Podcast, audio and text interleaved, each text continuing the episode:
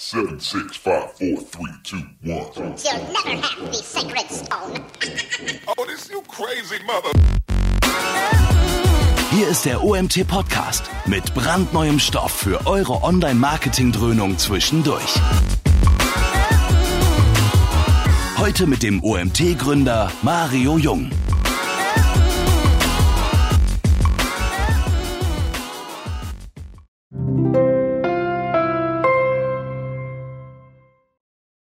Und herzlich willkommen zu unserem nächsten Webinar. Heute geht es um, über das Thema, um das Thema Emotionen.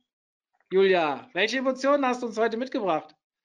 Ja, jede Menge. Auf jeden Fall bin ich gerade schon aufgeregt. okay, deine Emotion ist jetzt aufgeregt, aufgeregt sein. Ich bin auch sehr aufgeregt und so nervös wie immer und denke mir, was kommt da heute? Julia, du musst nicht nervös sein. Ich weiß, um was es geht. Ähm, ich habe auch schon mal was von dir gesehen auf einem Barcamp, deswegen mache ich mir da gar keine äh, Illusion, dass das nicht richtig cool wird. Und ich freue mich, dass so viele dabei sind. Dementsprechend sage ich einfach mal, Julia, ach, ich will dich kurz vorstellen. Julia ist Online-Marketing, ähm, Digital-Marketing-Freelancerin und wir haben uns jetzt schon auf dem einen oder anderen Event gesehen und ich glaube, das, was sie uns zu erzählen hat, ist richtig cool. Dementsprechend, den Rest machst du selbst. Ich komme am Ende wieder dazu. Wenn ihr Fragen habt, stellt ihn über den Chat und äh, stellt sie über den Chat und ich werde sie am Ende in einer kleinen QA-Session Julia weitergeben. Bis dahin bin ich raus. Julia, viel Spaß. Danke, Mario. Ja, und herzlich willkommen. Es ist erstmal komisch, zu so vielen Leuten zu sprechen, die man gar nicht sieht. Aber ähm, ich fange einfach mal an. Genau, es geht heute um das Thema positives Nutzererlebnis und Emotionen einsetzen und zur Marke werden. Ja, was werdet ihr heute mitnehmen können? Zum einen möchte ich euch gern zeigen, warum Emotionen halt im Marketing so wichtig sind und worauf ihr achten müsstet, um ein gutes Erlebnis für eure Kunden herstellen zu können. Und auch, wie ihr eine Erlebniswelt aufbaut und zur Marken werden könnt. Also wirklich, es geht zum Schluss auch viel um Markenwelt. Gut, dann gehen wir los. Ähm, ich möchte den Vortrag gern beginnen mit dem Zitat von der Elizabeth Gilbert die sagt, ähm, entschuldige dich nicht dafür, dass du weinen musst, weil ohne Emotionen wären wir alle nur Roboter. Ja, und da möchte ich euch zum Anfang das 40-Bits-Bewusstsein vorstellen. Also der John Locke sagt, nichts ist im Verstand, was nicht vorher in den Sinnen war. Also es ist so, dass der Verstand, also das, was wir wirklich bewusst wahrnehmen und äh, verarbeiten, äh, mit 40 Bits pro Sekunde bei uns ankommt und Emotionen, das heißt das Unterbewusstsein mit 11 Millionen Bits pro Sekunde einfach viel schneller Eindrücke und sehr, sehr viel mehr Eindrücke auf uns, als wir wirklich in unserem Verstand wahrnehmen können. Und deswegen ist es einfach so, dass 80 bis 95 Prozent unserer Entscheidungen einfach emotional getroffen werden. Und das sollten wir ganz, ganz stark berücksichtigen, wenn es um Kaufentscheidungen und Prozesse geht. Ja, und jetzt hier nochmal ein Beispiel dafür. Ähm, ich sage immer gern, Emotionen sind schnelle Schüsse ins Gehirn. Also wenn man einen Reiz hat, zum Beispiel eine Information, dann dauert das halt unheimlich lange, bis die erstmal durchs Ultra-Kurzzeitgedächtnis gegangen ist und dann im Kurzzeitgedächtnis war und da verarbeitet wird und dann vielleicht irgendwann mal das Langzeitgedächtnis berührt und vielleicht auch irgendwie abgespeichert wird. Emotionen hingegen schießen halt direkt ins Langzeitgedächtnis rein, weil sie einfach da auf ähm, Strukturen treffen, die schon hinterlegt sind. Und hier als Beispiel wäre das Kindchenschema. Ähm, das weckt bei uns halt sofort äh, im Langzeitgedächtnis abgespeichert, dieses ähm, Beschützermodus und weckt eine starke Emotionen in uns und wir sind berührt. Genau, also Emotionen machen uns da sozusagen auch zu Menschen.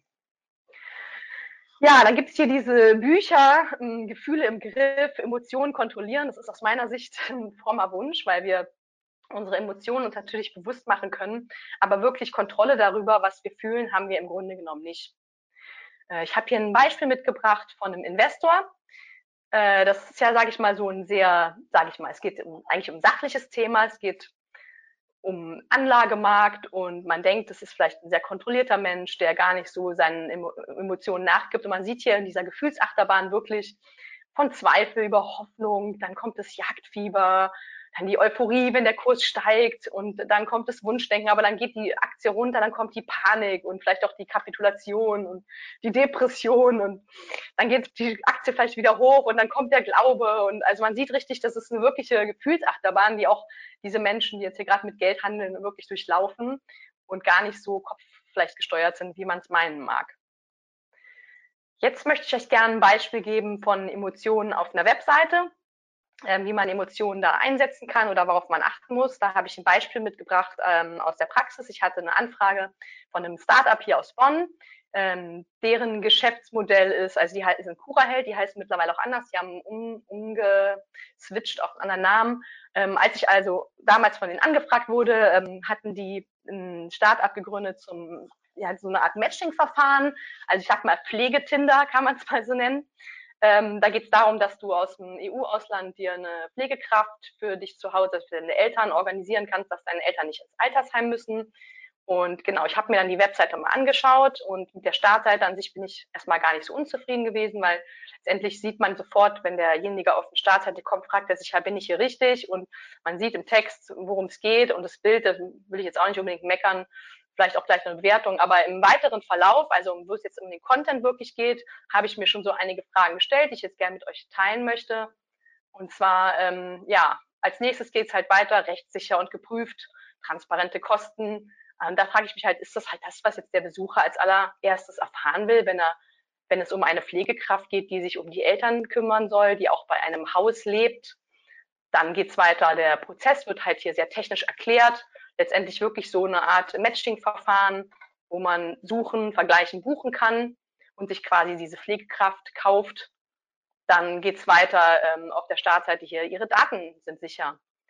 Und dann denke ich mir auch, ist das jetzt halt das Relevanteste, wenn es darum geht, dass ich mir so eine Pflegekraft ähm, besorgen möchte oder buchen möchte oder wie auch immer man es sagen möchte. Also es ist ein, sage ich mal, ein sehr emotionales Thema und genau deswegen die Markensprache ist für mich auch ein bisschen, sage ich mal, schwierig.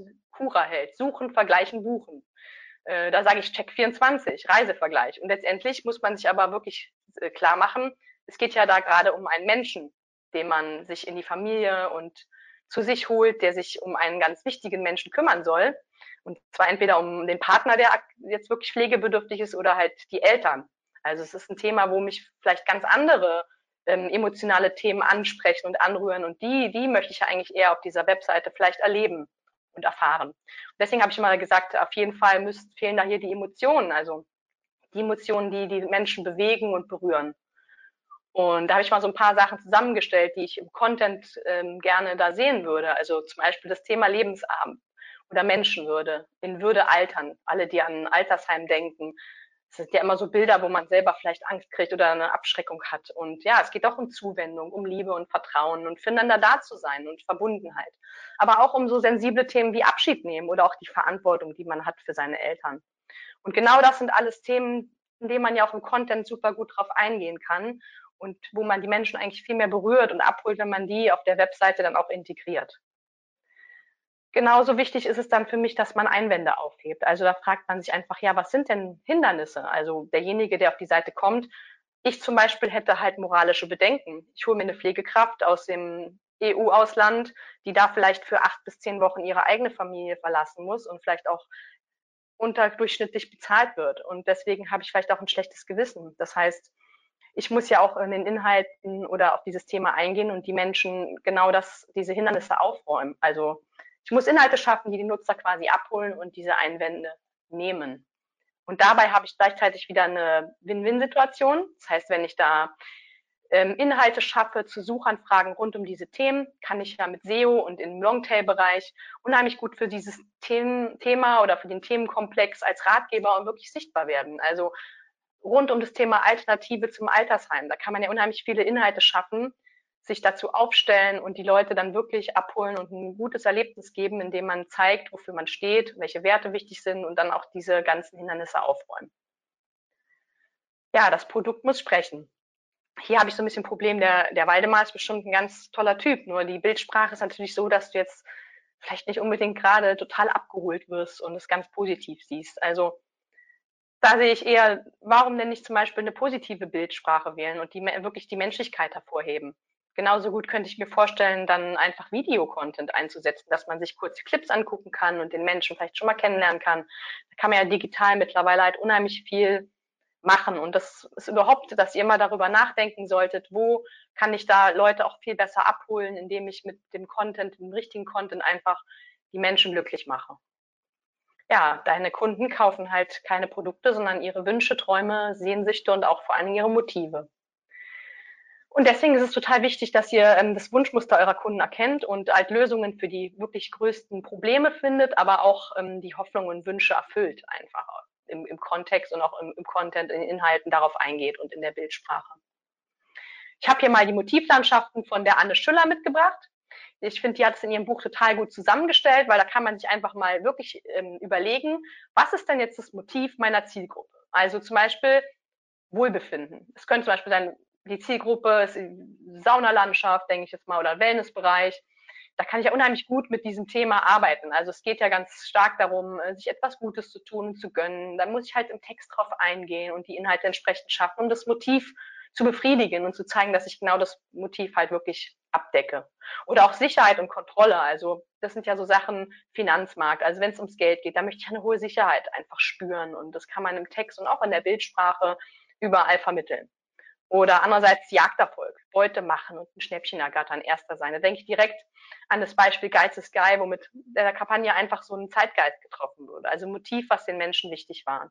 Und damit könntet ihr euch auch immer auseinandersetzen, dass ihr wirklich euch fragt, welches Motiv hat meine Zielgruppe und welches Motiv möchte ich dann auch auf der Startseite oder überhaupt auf allen Seiten gleichmäßig kommunizieren, dass es ankommt und auch emotional die Menschen berührt.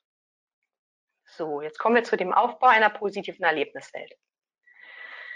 Ja, was ist denn ein Erlebnis, habe ich erstmal geguckt. Ein emotionales Ereignis, das innere und äußere Vorgänge mit positiven und negativen Empfindungen verknüpft, sagt der Wikipedia. Also es geht quasi um das, was wir fühlen. Und ähm, ja, was gibt's denn für Erlebnisse? Natürlich gibt negatives Erlebnis, hat bestimmt jeder schon mal gehabt. Da werden die Erwartungen gar nicht äh, erfüllt und auch wirklich enttäuschend. Dann gibt es das neutrale Erlebnis, wo man so teilweise alles erfüllt wird, aber man hat vielleicht auch gar keine hohen Erwartungen dran.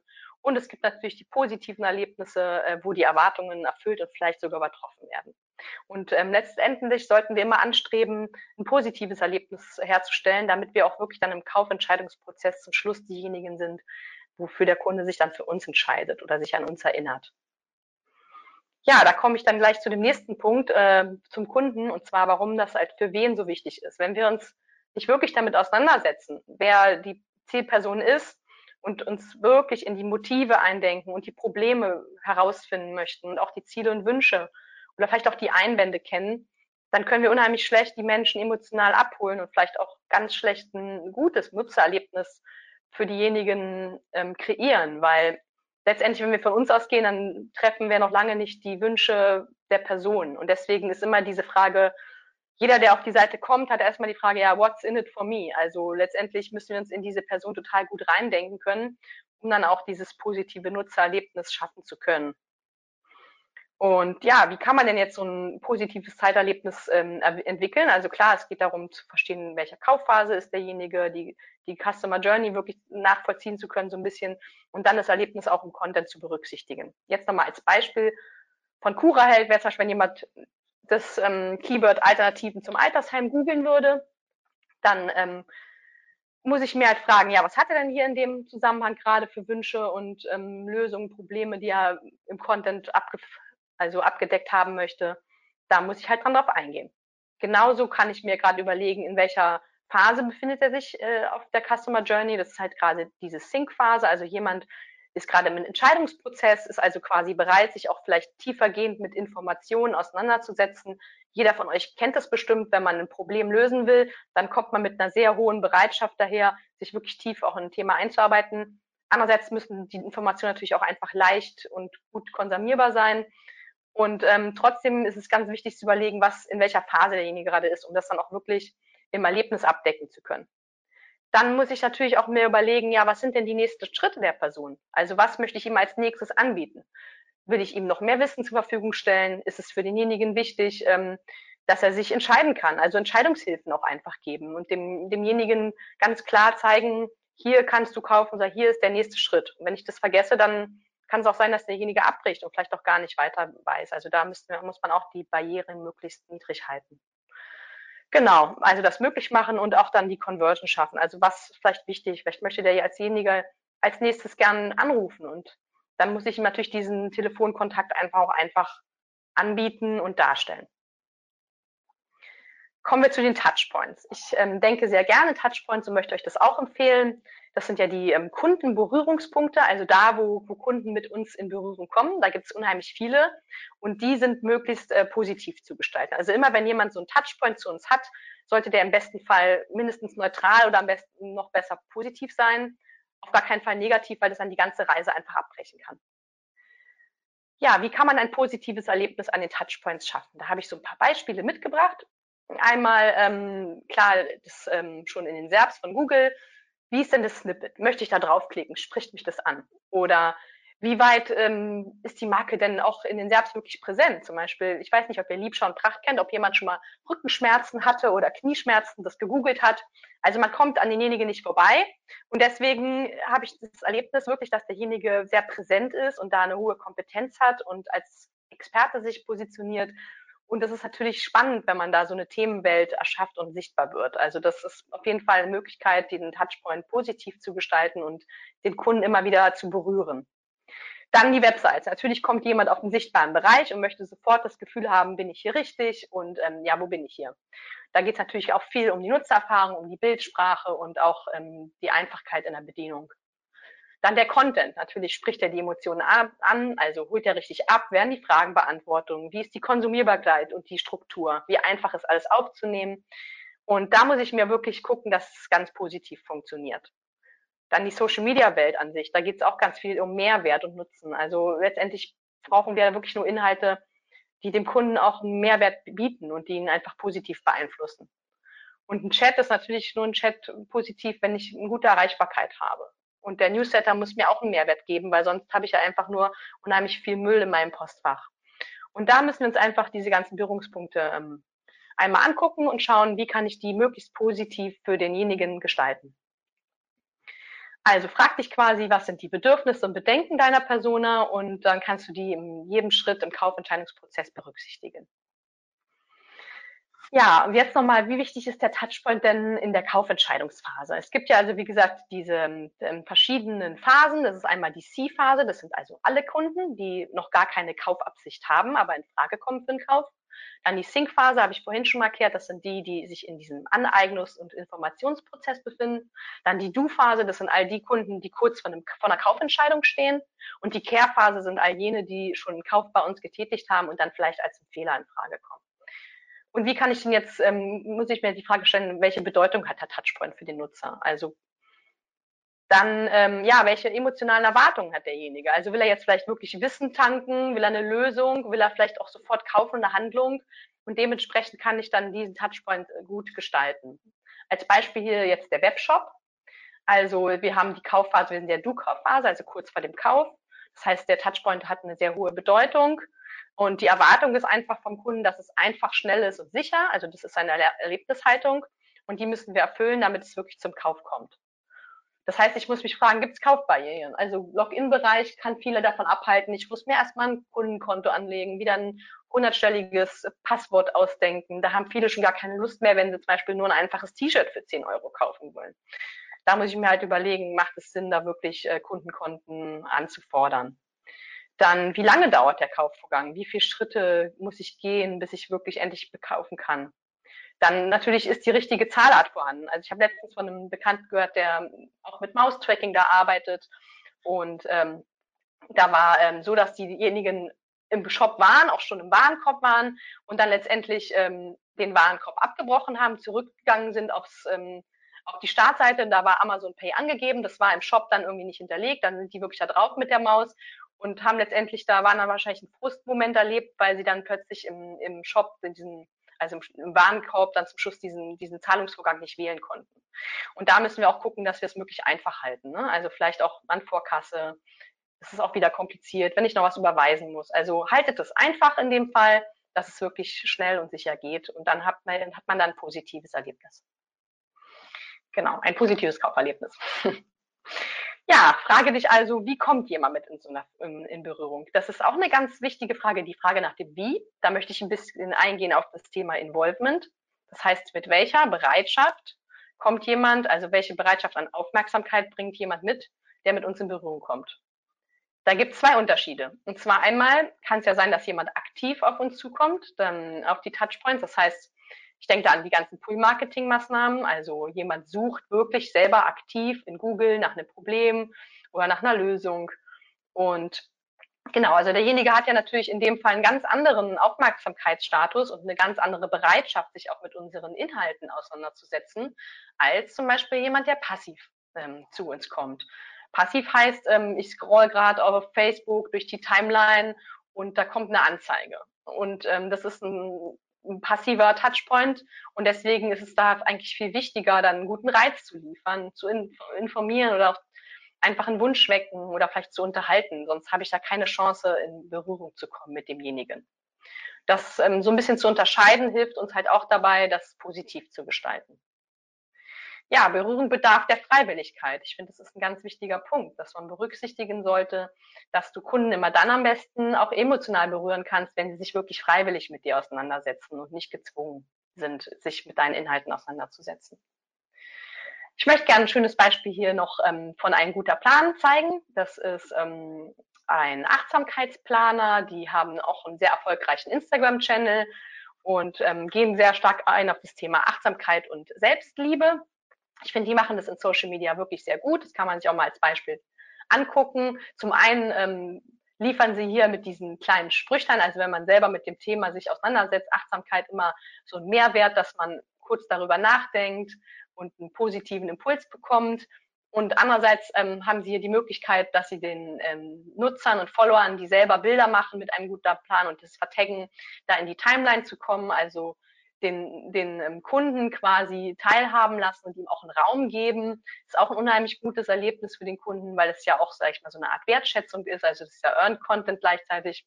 Und deswegen finde ich, machen die das sehr schön in Social Media, Mehrwerte zu schaffen auf zwei verschiedenen Ebenen. Also das ist ein schönes Beispiel, wie man da arbeiten kann. So, jetzt möchte ich gerne den äh, Moments of Truth für euch erklären, also den, die Momente der Wahrheit. Also das ist sehr wichtig, diese zu kennen. Das sind nämlich die, an denen Kunden halt ja, mehr oder nein zu dir sagen können. Und ja, also ich mache die mal im Schnelldurchlauf. Ähm, welche wichtigsten Entscheidungsmomente gibt's denn? Procter Gamble hat die schon, glaube ich, in den 90er Jahren gegründet, den First Moments of Truth und den Second. Der First ist der kurz vom Kauf. Das war dann quasi, wenn man kurz vom Regal steht und dann davor ist, was auszuwählen.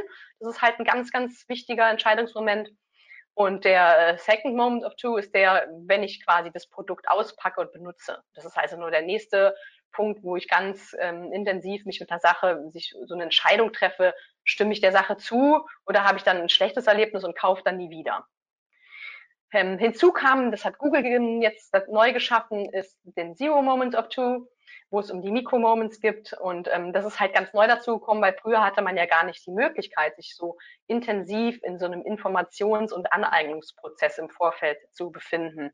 Sprich, ähm, früher hatte man vielleicht mal einen Katalog oder konnte Sachen vergleichen, aber heute kann man ja da sehr, sehr tief eintauchen in Produktempfehlungen und sich ein unheimlich hohes Wissen von dem Kauf aneignen. Deswegen ist dieser Zero Moments of Two auch sehr, sehr stark zu beachten. Und auch die Mikro-Moments.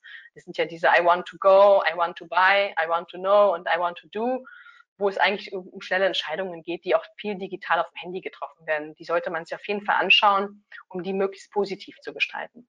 Und dann gibt's noch den Ultimate Moments of Two, der ähm, ist quasi der, derjenige, wo dann auch wirklich Menschen, die glücklich sind mit einem Produkt, Bewertungen abgeben. Also Bewertungsmarketing, sage ich mal wirklich, auch dann so aus Marketing-Sicht gedacht.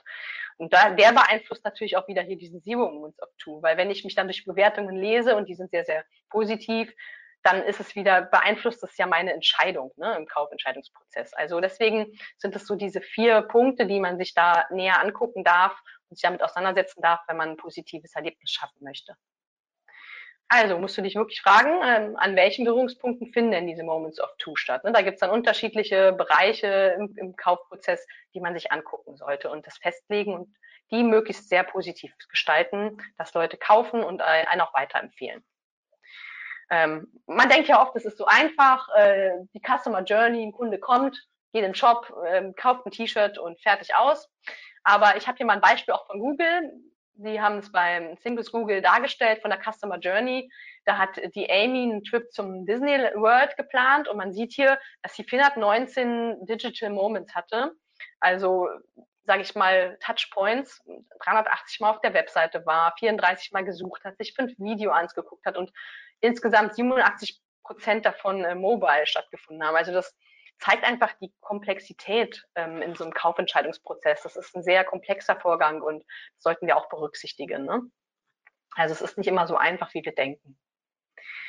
Ja, jetzt kommen wir auch noch zum ganz wichtigen Punkt, die Magical Moments. Also Magical Moments sind die, wo die Kundenerwartung wirklich übertroffen wird. Und da werden Kunden zu Fans und Weitersager. Und das ist ja das, wovon unsere Marke dann oder unser Produkt dann auch einfach lebt, indem wir positive Bewertungen kriegen, einfach von den Kunden selbst heraus, indem sie einfach so emotional berührt worden sind, dass es sozusagen so ein Magic Moment war. Und ähm, ich habe da ein Beispiel, wo ich selber so ein Magic Moment mal hatte. Das war bei Canva. Ich habe mir da meine Visitenkarten gemacht und äh, habe die dann bestellt und dann dachte ich, ja, die kommen dann so in so einen schnöden Karton. Aber nein, ähm, es war dann so ein schöner Karton, wo dann so ein netter Spruch drin war und dann waren da noch so Grußkärtchen dabei. Und das war ja was, da habe ich gar nicht mit gerechnet und da habe ich mich einfach drüber gefreut. Und seitdem ist die Marke bei mir einfach total positiv abgespeichert in meinem Innersten und ich bin ja wohlgesonnen. Also und das sind so Sachen, wo man dann so eine Erwartung übertrifft, da kann man wirklich sowas dann bei einem Kunden erreichen. So, jetzt kommen wir zum Aufbau einer Markenerlebniswelt. Ich beschäftige mich ja viel mit dem Thema Marke schon seit Jahren und deswegen möchte ich euch da auch so ein paar Insights geben ähm, und möchte euch am Anfang sagen, warum es so wichtig ist, ähm, Unverwechselbarkeit und eine Marke zu kreieren. Also es ist so, ähm, wir haben ja viel gesättigte Märkte. Das heißt, ähm, das Angebot ist viel größer als die Nachfrage und unsere Produkte stoßen halt auf eine viel größere Masse an Nachfragern. Und oft ist es ja so, das sind auch MeToo-Produkte wie ein Joghurt oder so, wo man schnell auch sagt, ja, ich mache jetzt Erdbeergeschmack, das macht die Konkurrenz dann direkt nach. Und wo kann ich denn da so eine Einzigartigkeit schaffen, um dann wirklich ähm, die Relevanz herstellen zu können? Und da kommt die Marke ins Spiel. Ähm, als Beispiel möchte ich euch hier gerne Marlboro zeigen. Die sind für mich ähm, ein gutes Beispiel, weil sie einfach geschafft haben, eine Markenwelt wirklich zu kreieren. Und zwar sind sie davon ausgegangen, was ist denn gerade in der Zielgruppe ein, ein relevantes Motiv? Also um auf die Motivlandschaften zurückzukommen, das war damals äh, für den Amerikaner oder überhaupt äh, damals sehr stark die Freiheit. Und dann haben sich die Marketingverantwortlichen oder die, die die Marke kreiert haben, gesagt, ja, was ist denn ein Bild für die Freiheit, was jeder sofort versteht? Das ist halt der Cowboy, ne? Und dann, ja, come to Marlboro Country, ne? Und jetzt, dieses Bild hat sich bei uns einfach so reingebrannt und man hatte sofort das Gefühl der Freiheit, wenn man diesen Cowboy in der, im weiten Westen gesehen hat. Und letztendlich ist eine Zigarette ja eine Zigarette. Also es ist ein sehr austauschbares Produkt, eigentlich ein MeToo-Produkt, was man nicht aufgrund einem Produktnutzens wirklich eine Einzigartigkeit äh, zuschreiben kann. Aber da ist es diese emotionale Markenpositionierung einfach das A und O, dem Produkt eine Einzigartigkeit zu geben, was es aus dem Produkt an sich gar nicht kann. Das geht dann hier wirklich nur über Gefühl und Markenbild. Und ja, da kam West niemals ran. Genauso der Einfluss von Marke hier, das ist auch ein ganz schönes Beispiel von äh, Google und Bing. Das war so, da ähm, wurde das ähm, Google SERP-Ergebnis ähm, quasi oben war das Label von Google drin, von, also das Logo. Nur die Ergebnisse an sich waren von Bing. Also die, die, die ganzen Snippets waren von Bing. Also das Suchergebnis war Bing, nur mit Google gelabelt und andersrum. Und dann wurden die Menschen gefragt, ja, welches ist denn das Bessere? Und äh, der Großteil der Menschen hat hier wirklich gesagt, also über mehr als die Hälfte, ja, das Google-Ergebnis ist das Bessere, obwohl die Inhalte ja eigentlich von Bing waren. Und damit sieht man, was für einen Einfluss so eine Marke einfach hat in unseren Köpfen. Wir haben uns eine Meinung gebildet und die gilt dann einfach und da kann die Marke unheimlich von profitieren. So, wie kommt man denn zu so einer Unverwechselbarkeit? Wie erarbeitet man sich die? Das kann man auch im Kleinen total gut machen. Da muss man gar nicht an diese Weltmarken denken, sondern jeder von, von euch kann auch eine Marke kreieren, indem er sich mit ein paar Themen auseinandersetzt. Zum einen ist es wichtig, diese Emotionen zu finden, die man abdecken kann und auch abdecken möchte. Das kann man halt mit so einer SWOT-Analyse machen, das zeige ich gleich nochmal kurz, und dann eine Positionierung für sich definieren. Also wie möchte ich wahrgenommen werden? Das ist möglichst einzigartig, möglichst auch sehr abgegrenzt zur Konkurrenz und vor allen Dingen, das ist das Wichtigste, relevante, eine relevante Emotion für den Nutzer. Also für den Kunden quasi. In dem Fall bei Marlboro war es die Freiheit. Dann ist es natürlich genau wichtig, diese Emotion, das Erlebnis, das für die Zielgruppe halt wichtig ist. Ja. Diese Emotion, damit es wirklich funktioniert, muss ich halt dauerhaft vermitteln. Also ich kann mir nicht heute die eine, das eine Gefühl ausdenken und dafür stehen und dann ähm, im nächsten Schritt was ganz anderes kommunizieren, weil sowas dauert halt, bis es wirkt. Das heißt, die Positionierung muss ähm, dauerhaft vermittelt werden und auf allen Ebenen auch gleich. Ja, ich muss diese Stimmung, wie gesagt, ein, ein gutes Gesamterlebnis schaffen und an allen Kontaktpunkten gleichmäßig vermitteln. Ja, also SWOT ist ja quasi, man guckt sich die eigenen Stärken und Schwächen an des Unternehmens, des Produktes und fasst die mal für sich zusammen und die Chancen und Risiken, die es am Markt gibt. Also die Chancen und Risiken, auf die habe ich ja sehr wenig Einfluss und die Stärken und Schwächen sind ja aus meinem Unternehmen selbst heraus, die kann ich natürlich bedingt auch beeinflussen. Und gleichzeitig gucke ich mir halt an, welches Marktsegment möchte ich verarbeiten und die Zielgruppe. Also wo sind da die ganzen Probleme, Wünsche, Hoffnungen und Lösungen. Und aus diesen Fazits und den Dream und Point Points kann ich dann letztendlich diese relevante, einzigartige Positionierung definieren. Hier nochmal ein Beispiel, und zwar einmal der Tiger. Äh, den habe ich jetzt mal so positioniert, dass er sich eher so im humorvollen Sektor auffällt, ist eher sportlich, weltoffen, eher Richtung jugendlich und ist so mehr Lifestyle-Typ. Und auf der anderen Seite wäre zum Beispiel die Schildkröte, die ist mehr so sachlich und natürlich gar nicht sportlich, eher so ein bisschen hinterwälterisch, aber alltagstauglich. Das wäre dann vielleicht dann mehr so, wenn man an Automarken denkt, der Dacia und der Tiger wäre dann vielleicht mehr so der BMW. Also das sind so die so Emotionsbilder, die man da abbilden kann und auch seine Positionierung mit belegen kann. Ja, die Emotionen, diese emotionale Positionierung, die muss die Marke natürlich an allen Kontaktbeiten, äh, also quasi ein stimmiges Erlebnis bieten. Das muss man sich ganz klar machen, dass diese Emotionswelt wirklich überall, also nicht nur digital, sondern auch analog, das gleiche Erlebnis ist und gleich kommuniziert wird. Also diese Kernwerte müssen an allen Touchpoints fühlbar gemacht werden, dass es wirklich eine Durchschlagskraft hat und derjenige, also letztendlich ist es ja so, du musst den Kunden fragen können, ja, wie nehmt ihr das wahr und die Positionierung, das Statement, was dabei rauskommt, ist dann im besten Fall genau das, was man sich selber erarbeiten wollte. Hier kommt ein Beispiel von True Foods. Ähm, die sind, machen äh, ihre Markenarbeit, habe ich, sage ich mal, bis vor kurzem habe ich gesagt, machen die sehr gut. Jetzt, also es war ja schon immer das Thema Provokation. Sie haben es vielleicht in letzter Zeit sehr übertrieben. Das kann man so oder so sehen. Ich möchte es aber trotzdem gerne als Beispiel nehmen, weil sie einfach stringent sind einfach. Und genau, letztendlich ist deswegen ein gutes Beispiel, True Foods einfach nochmal zu zeigen. Ja, Humor und Provokation, das ist ihre Positionierung. Da haben sie auch wirklich früher ganz tolle Sachen gemacht und ich war auch wirklich immer ein großer Fan der Marke. Ne? Wir haben uns Mühle gegeben. Ja, es war halt, wie gesagt, Provokation und Witz. Und irgendwie ist es ja dann leider so ein bisschen abgedriftet. Ähm, die Flaschentexte waren auch immer so eine Besonderheit, womit sich die Marke so in dem Humor- und Provokationssektor sehr gut positioniert hat und eine Einzigartigkeit geschafft hat.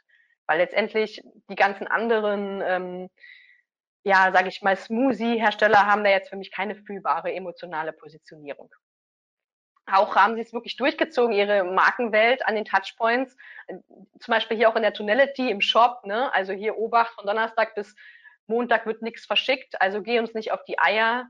Also es ist immer um, bitte atme noch mal tief durch und schaue. Also es wird überall dieser Witz auch in, einem, in so einem Shop letztendlich durchgezogen. Also es ist an allen Touchpoints erlebst du einfach diesen Witz und Provokation und dadurch ist es auch so authentisch und bleibt auch irgendwie hängen. Ja, wie ist es denn dann mit dem Suchvolumen zum Beispiel bei so einer Marke? Und das ist ja auch ein ganz spannendes Thema. Man sieht hier 27.000 Suchanfragen im Monat hatte Two Foods hier. Also man sieht, die Marke wird auch dann einfach gesucht, weil wenn jemand eine Marke kennt, hat das einen ganz großen Effekt. Und auch dieser True Foods Deckel, das ist so ein Thema gewesen, da haben die so Mehrwert geschaffene Produkte, der hat auch noch eine relativ gute Such, Suchvolumen, organisches. Aber auch ähm, in Social Media haben sie natürlich da eine 128.000 Abonnenten und auch eine große Facebook-Community. Also die Marke ist stark einfach ähm, schon immer gewesen. Ja, dann kam ja der erste Shitstorm da haben sie ja so angefangen, sage ich mal, so ein bisschen ach, ja, Regelverstoß, sehr starke Provokationen zu machen in eine Sache, wo es in die Richtung Empörung geht natürlich und was auch so ein bisschen, ja, man sieht hier, da wurde dann auch wirklich die Firmenzentrale beschmiert, also die haben sehr stark provoziert. Und ich habe mir das dann auch damals im Suchvolumen angeschaut, weil ich das spannend fand. Und dann sage ich wirklich Bad News, ah, Good News durchgestrichen, sondern Suchvolumen. Also man sieht 90.000 Suchanfragen pro Monat, das ging halt wirklich hier dann ab.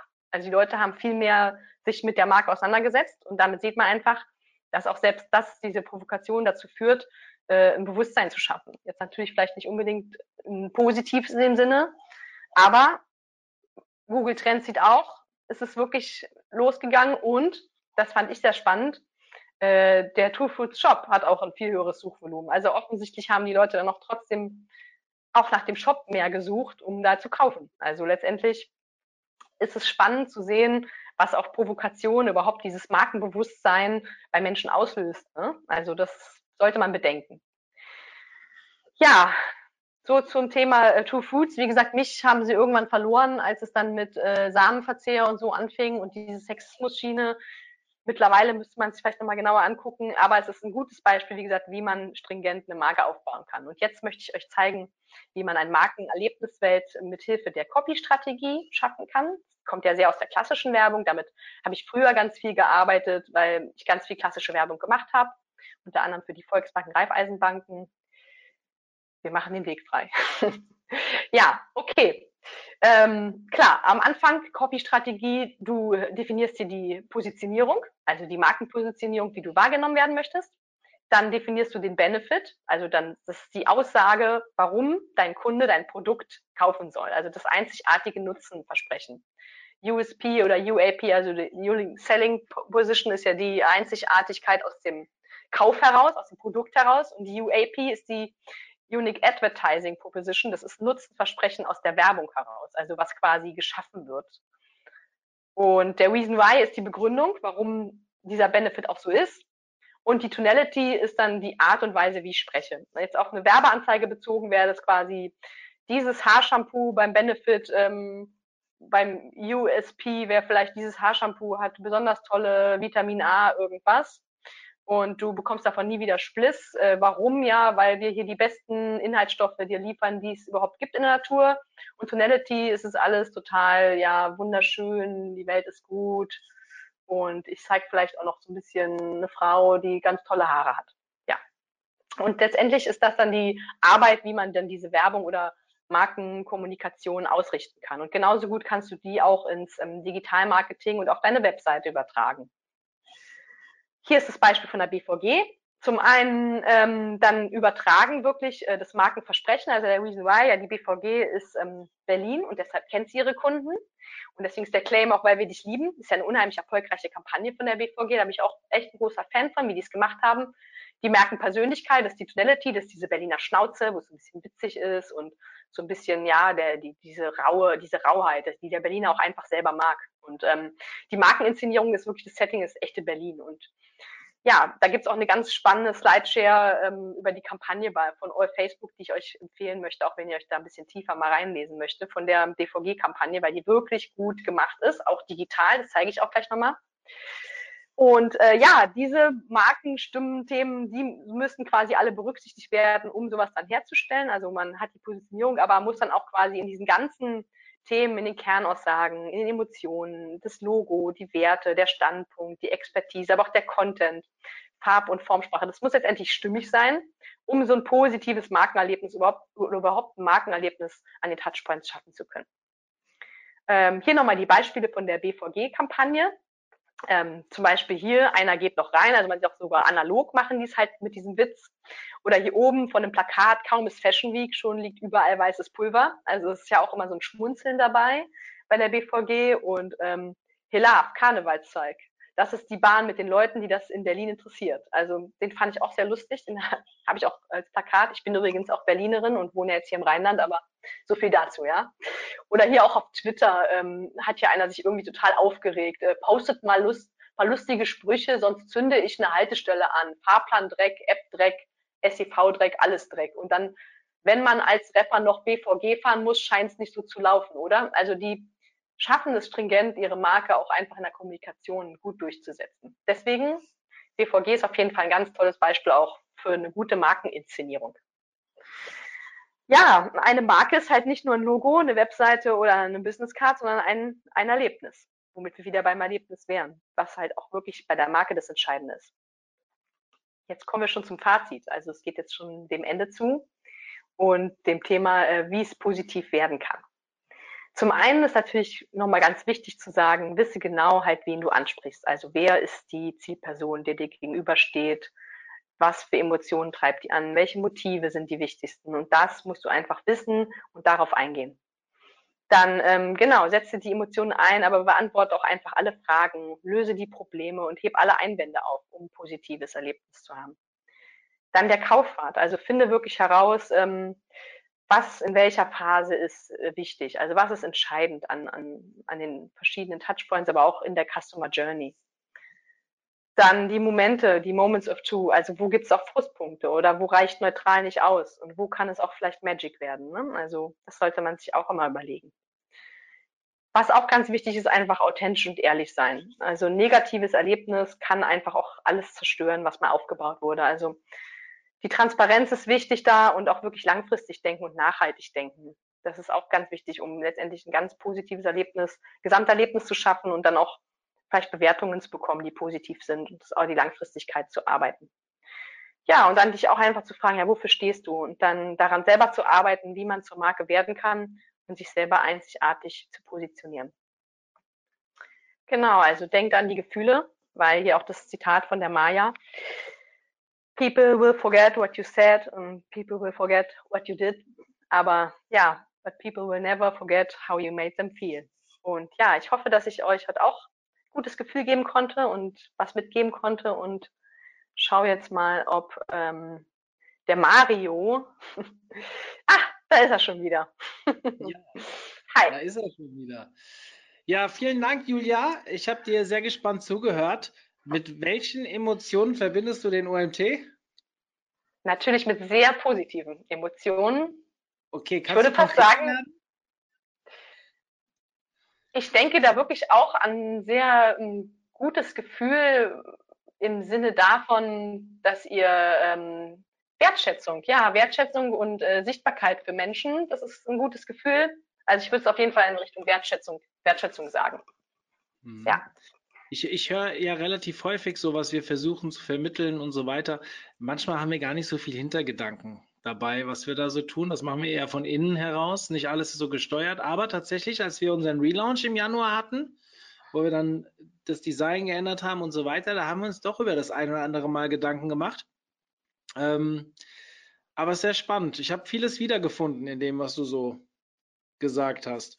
Und ähm, vor allen Dingen jetzt, ähm, ja, der OMT-Tag ist ja vor allem auch viel Spaß ne? und ähm, Freude. Man hat ja auch gerade auf Facebook gesehen, wie viele Menschen da einfach teilnehmen und posten, weil sie einfach ein total gutes Erlebnis haben und darüber berichten. Da war ja, glaube ich, irgendwie die ganze, ganz Facebook war vom OMT-Tag lahmgelegt. Ja, das ist äh, mitgemacht. Also das, das äh, habe ich auch ein paar Mal gehört. Mir, ich haben sogar zwei Leute über Facebook angeschrieben, sag mal, habt ihr Facebook gebucht oder? Aber ich glaube, das ist ein Bubble-Thema. Ich habe mal meinen besten Freund gefragt, der hat mit Online-Marketing nichts zu tun gehabt äh, oder auch immer noch nichts zu tun hat. Und ähm, der hat einen Post gesehen. Also das schafft Facebook, glaube ich, ganz gut mittlerweile auszusteuern. Aber es stimmt, einige Online-Marketing- Bekannte, die auch schon mal beim OMT irgendwie aktiv waren, die haben dann auch gesagt, ey, ich gehe heute nicht mehr auf Facebook, weil ich weiß, dass der OMT stattfindet und ich muss mhm. Mehr, äh, mehr wissen und ich will auch gar nicht, weil ich sehe ja höchstens, was ich verpasse. Aber das ist ein anderes Thema. Ähm, ich möchte jetzt zwei Dinge. Erstens, ich möchte euch auffordern, Fragen zu stellen. Ja, also ähm, ist noch nichts reingekommen. Es kam viel Lob rein. Das ist ja schon mal schön, aber das bringt uns gerade nicht weiter. Wir brauchen Fragen. Wenn ihr Fragen habt, dann stellt sie. Ich nutze die Zeit in der Zwischenzeit. Äh, ich nutze die Zeit in der Zwischenzeit. Ähm, ich nutze die Zeit und möchte kurz darauf hinweisen, wir haben einige Mails bekommen wegen unserem neuen Podcast. Und ja, ich hoffe, ihr seid alle angemeldet. Wenn nicht, dann tut es jetzt bitte. Aber darum geht es mir nicht. Es wurde uns unglaublich viel Feedback geschickt, was noch nicht so gut läuft, was sie cool finden. Und das bringt uns weiter. Also wenn ihr Interesse habt, äh, mir auch gerne mal nicht Honig ums Maul zu schmieren, sondern zu sagen, was bei unserem Podcast nicht so gut läuft, dann könnt ihr uns das gerne durchgeben, mario.omt.de oder über info.omt.de oder über welchen Kanal auch immer. Kanal auch immer. Ähm, ja, der Ton war noch nicht so super, die ersten Folgen. Wir arbeiten daran. Also das könnt ihr euch vielleicht sparen, das wissen wir selbst. Aber ansonsten, ansonsten, wir arbeiten dran und möchten gerne besser werden und das auch so machen, dass es euch gefällt. Dementsprechend, ich rechne zwar noch nicht, dass wir nächstes Jahr den Deutschen Radiopreis gewinnen. Ich habe gehört, da wurde dieses Jahr das erste Mal Podcast äh, prämiert. Ähm, aber das ist auch nicht das Ziel. Wir wollen etwas kreieren, was euch gefällt. Also dementsprechend meldet euch bei mir, wenn ihr dazu Feedback habt. Wenn ihr nicht wisst, wie ihr den Podcast findet, glaube ich nicht, aber falls doch, omt.de slash podcast und ihr findet alle Kanäle, die wir bespielen und sicherlich ist da auch einer von euch dabei. So, es sind immer noch keine Fragen da. Doch, jetzt kam was. Das wollte gerade oh. sagen, keine Frage. Sehr gut, jetzt kommen die ersten Sachen. Tolles Webinar. Machst du einen Unterschied beim Grad der Emotionalisierung der Message zwischen B2B und B2C? Ähm, das ist ganz spannend, dass die Frage kommt, weil genau die Frage hatte ich beim UM West auch und ich habe erst überlegt, ob ich diesen B2B-Sektor reinnehme und ich habe mich dazu auch wirklich mit einem Freund ganz intensiv unterhalten, der ist Ingenieur und arbeitet im B2B-Bereich und ich habe gesagt, ja, wie ist es denn bei dir mit den, mit den Gefühlen und so? Das spielt überhaupt gar keine Rolle. Also Gefühle, nee, also da, das brauchen wir nicht. Es muss alles, es muss alles da sein, wenn ich auf so eine Seite komme. Ich muss das finden, was ich will. Und ähm, die, also die, die Konstruktion, es muss mir genau erklärt werden. Ich so, okay, hm. also du wirst dich dann schon sicher fühlen. Ja, ja, genau. Ich, es soll schon so sein. Ich soll mich, muss mich, also es kam letztendlich darauf, dass auch im B2B einfach die Sicherheit oder das, in dem Fall, er wollte halt dieses Tüftlerherz, ich sag mal so Tüftlerherz, der hat mir noch ein paar Seiten geschickt, wo er sagt, die finde ich positiv. Da ging es halt wirklich darum, dass so diese Konstruktionen genau im Detail erklärt wurden. Und dann habe ich gesagt, ja, das ist wirklich das Gefühl, er will die Sicherheit haben, dass alle Daten verfügbar sind.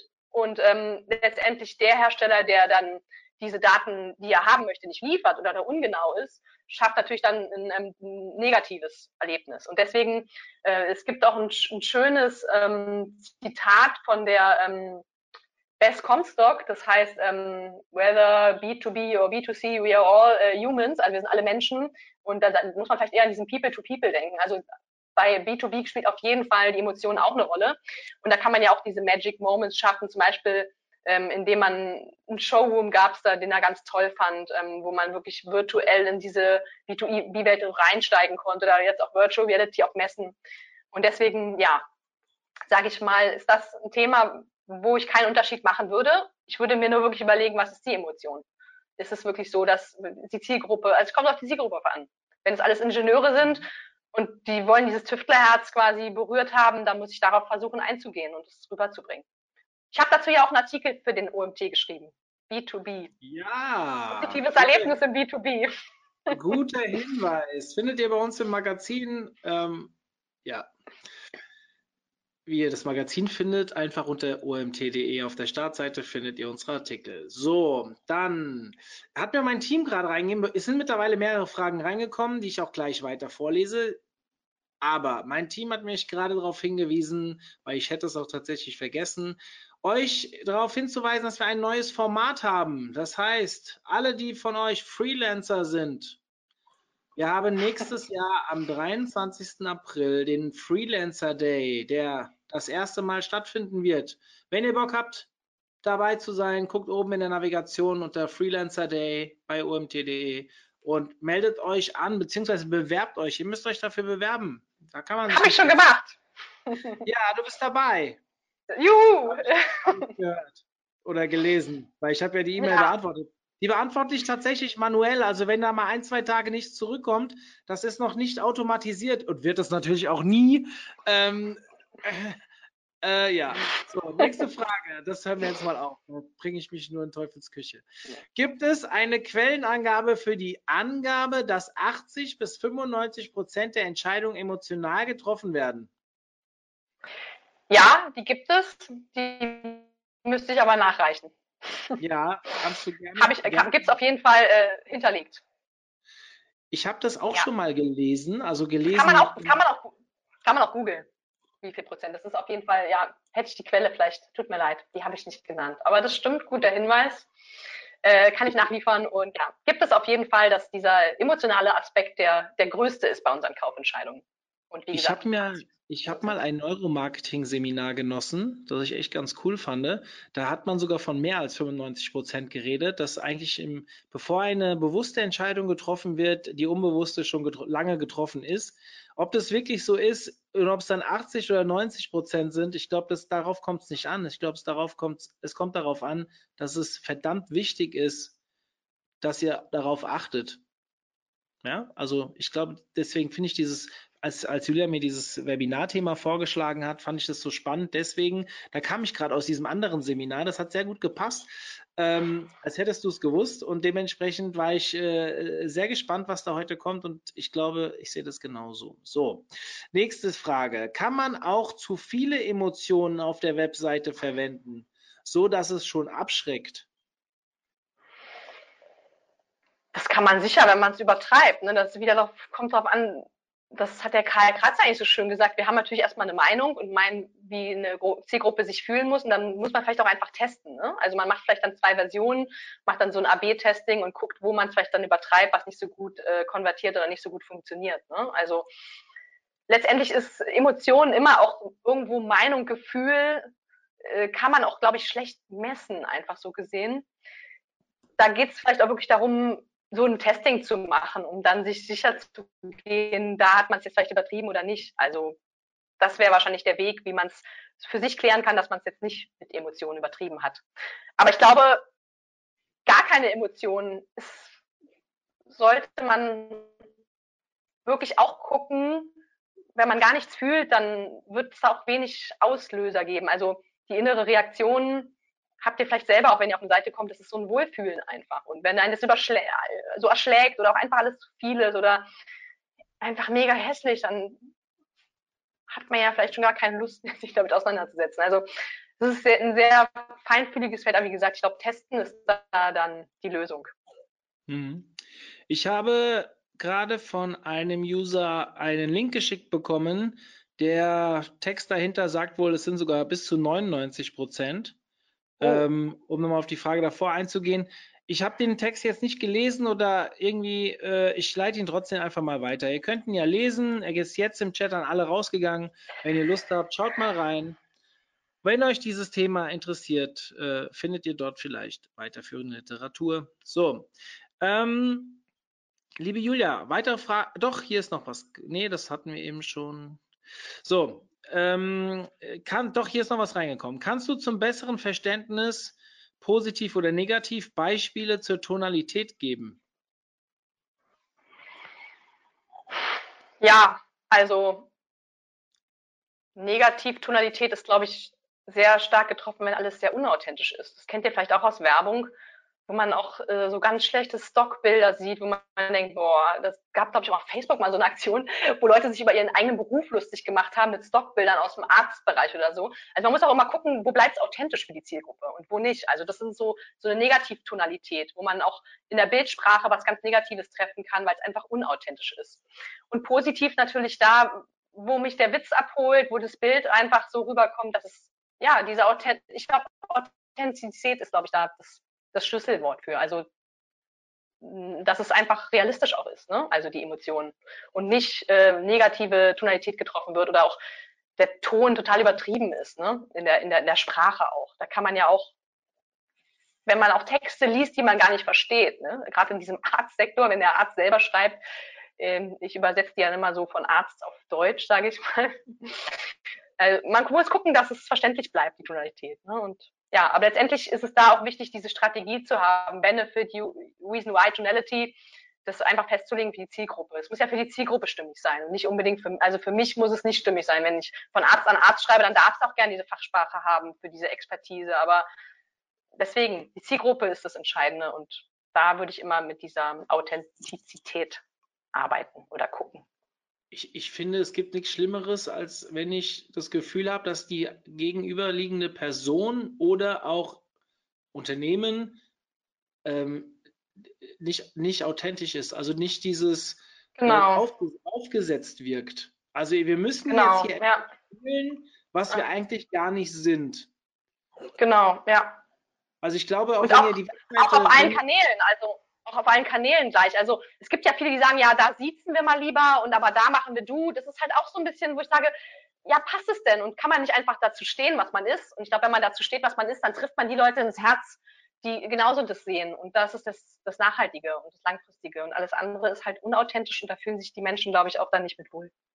Ich glaube, bevor ihr an eurer Webseite arbeitet oder an einzelnen Kampagnen und so weiter, sollte man immer erstmal für sich festlegen, was ist denn eigentlich das, was wir verkörpern wollen. Also so wie ihr das Genau. eben bei der BVG gesehen habt, die machen das natürlich wirklich überragend. Die haben ja auch einen, einen lokal, na, lokalen Bezug natürlich, ähm, der Mhm. aber über Social Media teilweise äh, überregional ausgespielt wird. Aber die schalten ja, die machen ja keine ba äh, Plakatwerbung in Frankfurt, sondern die sind ja aus Berlin und in Berlin macht es natürlich auch genau so viel Sinn, sich so zu platzieren. Wenn ihr an der Tonalität arbeitet, ähm, ein Beispiel, was ist mit IKEA?